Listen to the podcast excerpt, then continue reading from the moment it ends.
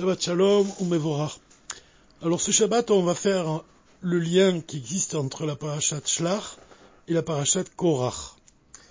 Et pour introduire en fait les enseignements du Rabbi dans le Dvar Malchut au sujet de ces deux parachutes et du lien qui existe entre les deux, c'est bien de commencer par parler des lettres, des lettres de la Torah.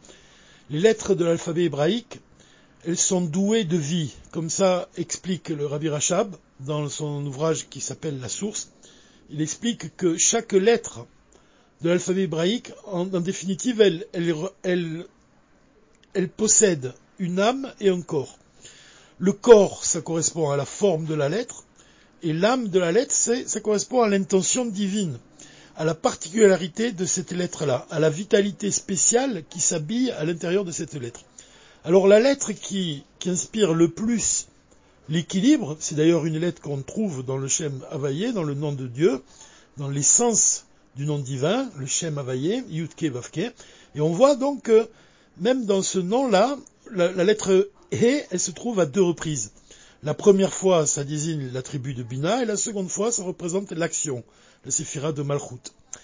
Et en fait, cette lettre He, est vraiment, elle représente l'équilibre. Et c'est le point qui est essentiel ici, dans le lien qui existe entre les deux parachutes, la parachat Shlar et la parachat Korar.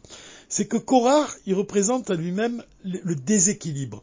Pour quelle raison? Parce que chaque lettre du nom de Korar ressemble à la lettre He. Quand on regarde vraiment, elle se ressemble. Quand on voit la lettre Kouf, elle ressemble à la lettre He, seulement elle a le pied du Kouf qui descend plus vers le bas.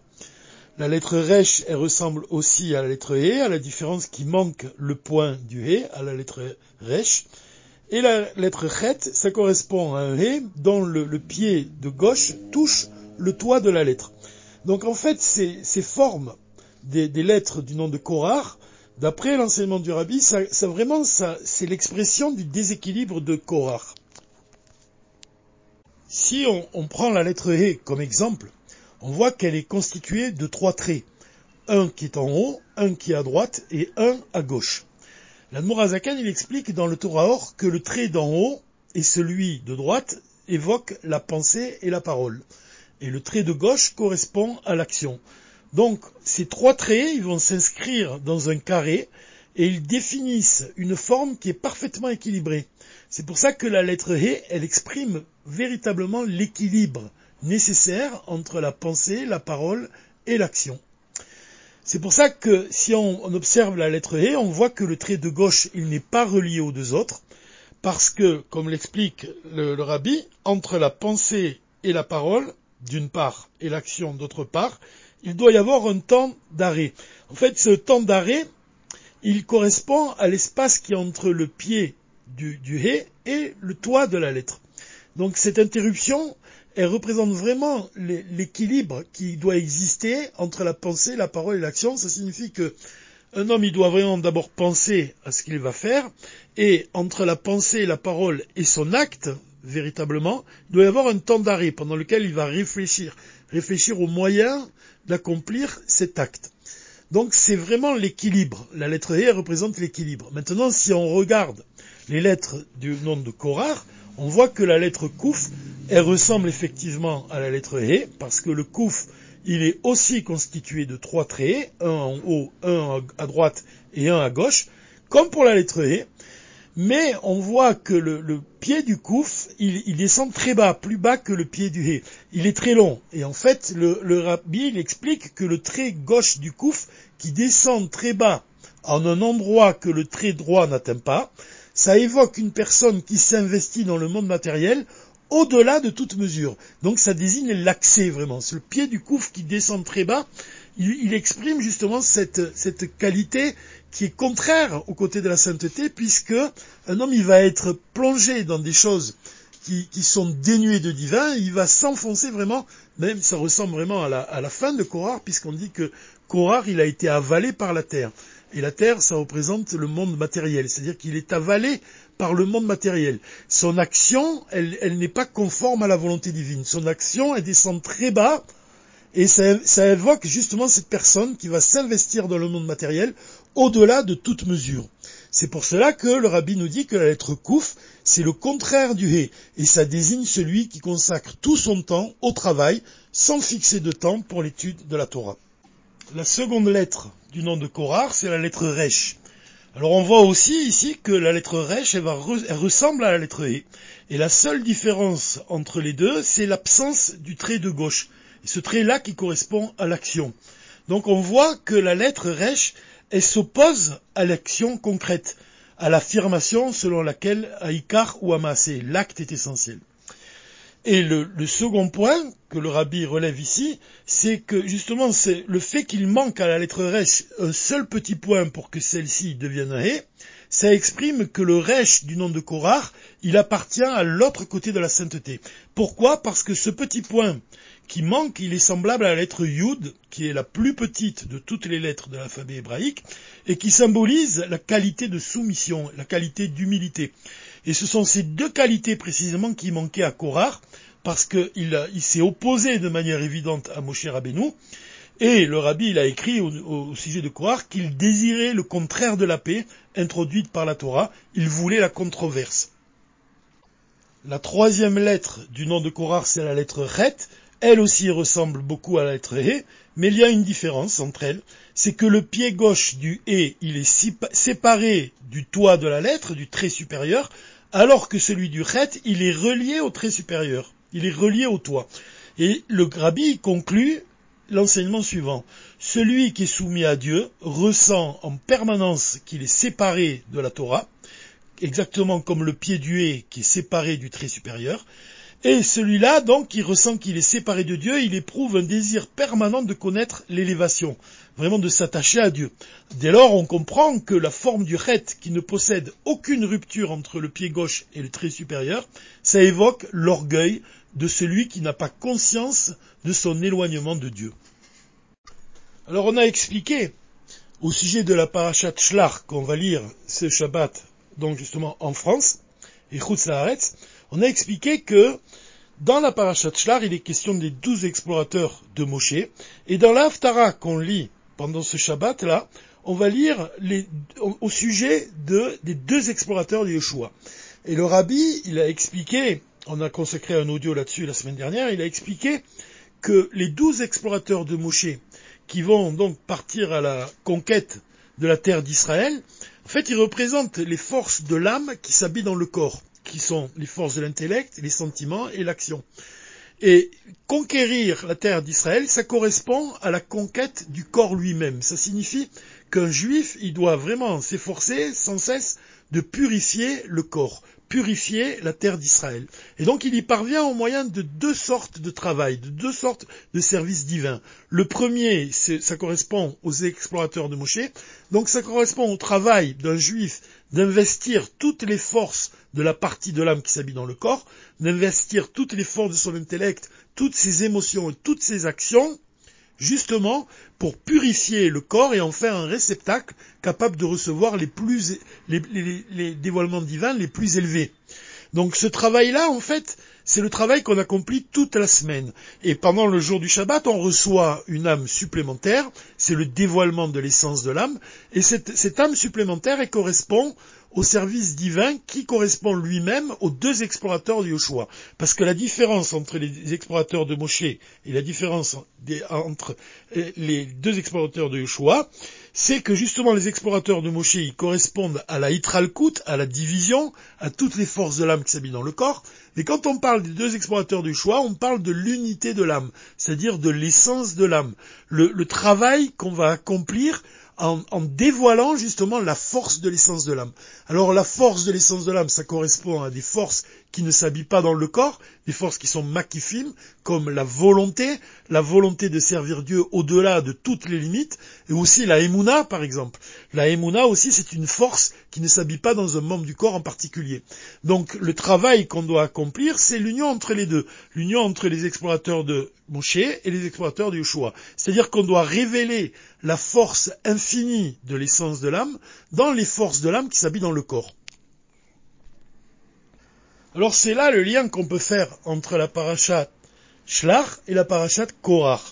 En fait, la parachat Shlach, elle nous apprend que, et ça le rabbi insiste sans cesse dans tous ses discours chassidiques et en particulier dans, le Dvar Malchut, il insiste sur le fait que la profondeur attire la profondeur. C'est-à-dire que plus un homme est profond, plus il va éveiller, réveiller le désir le plus profond de Dieu qui est de résider dans ce monde, de dévoiler sa Torah Hadasha, et de dévoiler vraiment l'essence de l'âme de chaque juif, de purifier le corps de chaque juif. Donc c'est un dévoilement qui est supérieur, et ce dévoilement, on l'obtient justement en dévoilant nos forces les plus profondes, en, dévoilant la capacité de Messirou Nefesh de faire un don, un don total de nous-mêmes, pour dévoiler justement cette volonté qui dépasse l'intellect et la raison, de manière à agir au jour le jour, chaque jour, en dévoilant vraiment nos forces les plus élevées, nos forces les plus profondes.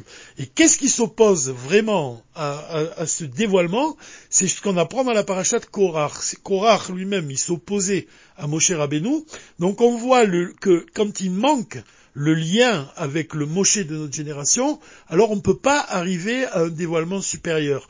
Et la qualité, en fait, contraire au service divin que Dieu il attend de nous, c'est justement cette qualité d'humilité, cette qualité vraiment qui, de chasser l'orgueil, vraiment de, faire d'avoir une soumission la plus totale vis-à-vis du Moshe de notre génération pour se trouver dans ces quatre coudées, pour se trouver dans ces arba un juif qui se trouve dans les quatre coudées du rabbi, le rabbi lui-même va dévoiler l'essence de l'âme de ce juif. Et ce juif-là va être capable de dévoiler ses forces les plus profondes, et quand il va devoir accomplir sa mission, il va garder ce lien avec le rabbi, et en fait il va dévoiler le lien le plus profond qui l'unit à son Père qui est dans le ciel, et ce lien-là, il va s'exprimer dans ses paroles, dans ses pensées et dans ses actions. L'attitude de Korah elle-même, elle exprime le déséquilibre, et celui qui est attaché au rabbi, lui-même, il va trouver un équilibre. Il va trouver un équilibre entre ses pensées, ses paroles et ses actes, et il va agir vraiment, il va recevoir le flux divin par l'intermédiaire du rabbi, exactement de la même façon que la lettre He elle-même, elle représente le souffle de Dieu par lequel Dieu il va créer les mondes au moyen de sa parole. Ça passe par le, He, par le dernier He du Shem qui représente la Sifira de Malchut, qui est un souffle divin qui crée les mondes et les maintient en vie à chaque instant. Donc cette lettre He, elle exprime non seulement l'équilibre, mais elle exprime aussi la vitalité nouvelle qu'on reçoit quand on étudie la chassidoute, quand on s'applique à, vraiment à exprimer les enseignements de la chassidoute dans nos pensées, dans nos paroles et dans nos actes. Un point qui est vraiment essentiel, c'est que justement Korach, comme on l'a dit, il lui manquait l'action. L'acte est essentiel et on voit dans le nom de Korach, comme on l'a dit au sujet de la lettre Resh, auquel il manque le point du He, le point inférieur gauche de la lettre He. Donc il manque la soumission et il manque l'action. Et en fait, l'action, c'est quelque chose qui est essentiel. Et le rabbi, il nous délivre un enseignement dans son ouvrage intitulé Inyanachet Torah Chassidut.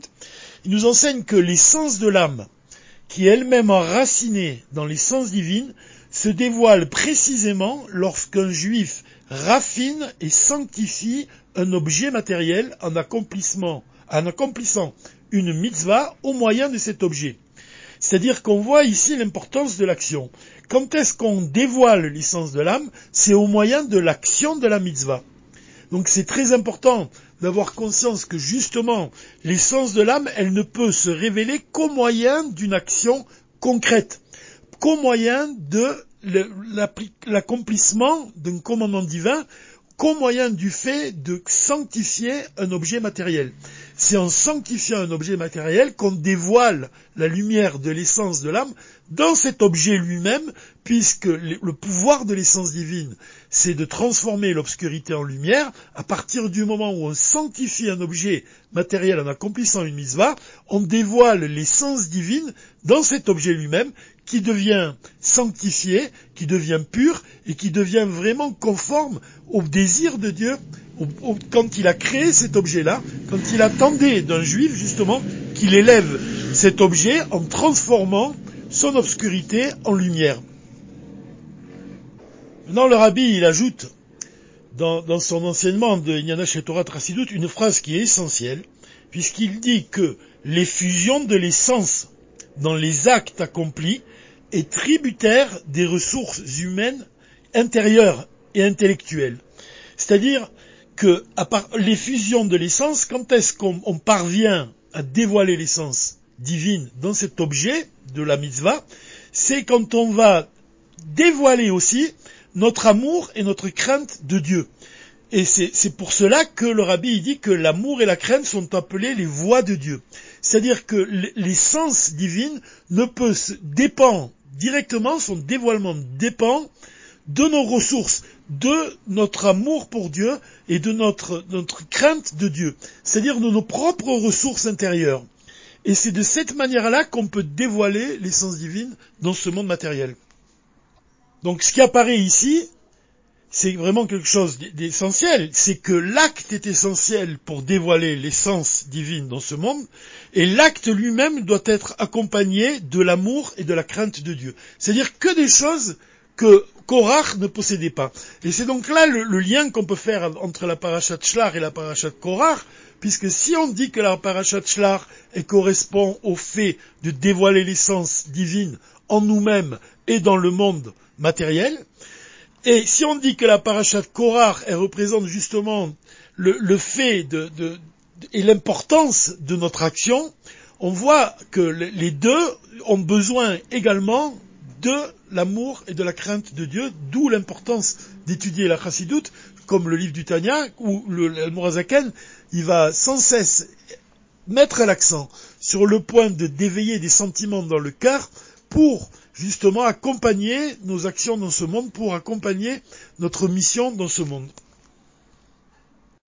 Pour conclure, on pourrait dire ce que le rabbi a dit euh, le jour de Purim en 5721. Il a dit de, de cette façon, il a dit exactement littéralement, écoute, il y a une terre désolée qui est spirituellement sous-développée, il y a des juifs là-bas qui ne savent même pas qu'il leur manque quelque chose, va chez le juif qui est dans un tel besoin, Sois là-bas un jour, une semaine, un mois, une année, dix ans. Dieu a assez d'années à partager, autant d'années que le travail demande, il te donnera.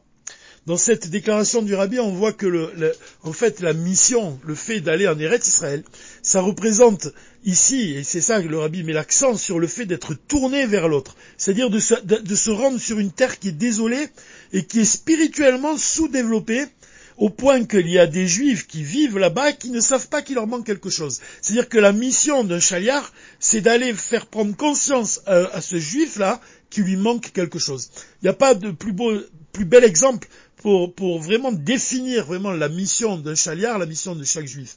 En fait, quand on, parle de la parachat on parle du fait que chaque juif, il a, quand, il, était question des explorateurs, on voyait que le, le on, met toujours l'accent là-dessus, on met l'accent sur le fait que, les juifs qui étaient dans le désert, ils avaient tout qui était à leur portée, que ce soit les vêtements, que ce soit la Torah, que ce soit leur, tout ce qui est spirituel, tout ce qui c'était lumineux, ils vivaient une vie qui était lumineuse, et ils avaient une, donc une certaine répulsion à se rendre en Eretz Israël pour justement conquérir la terre, d'Israël en accomplissant des mitzvot et en quittant justement ce désert qui représente un dévoilement qui est supérieur.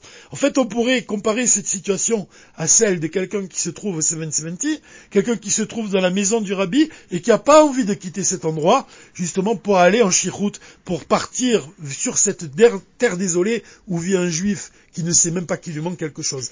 Et pourtant, c'est là tout le, sujet de la chiroute. Et en fait, comme on l'a déjà dit dans la parachat Toldot, le Dvar Malchut du Rabbi, où il explique que quand la lune se trouve face au soleil, quand elle se rapproche du soleil, en fait, le rabbi compare ça à un chassid qui se trouve dans le bureau du rabbi. Et en fait, ce chassid, il est occupé à recevoir la, lumière du rabbi. Et donc, c'est à l'image de ce juif qui veut pas quitter les 770.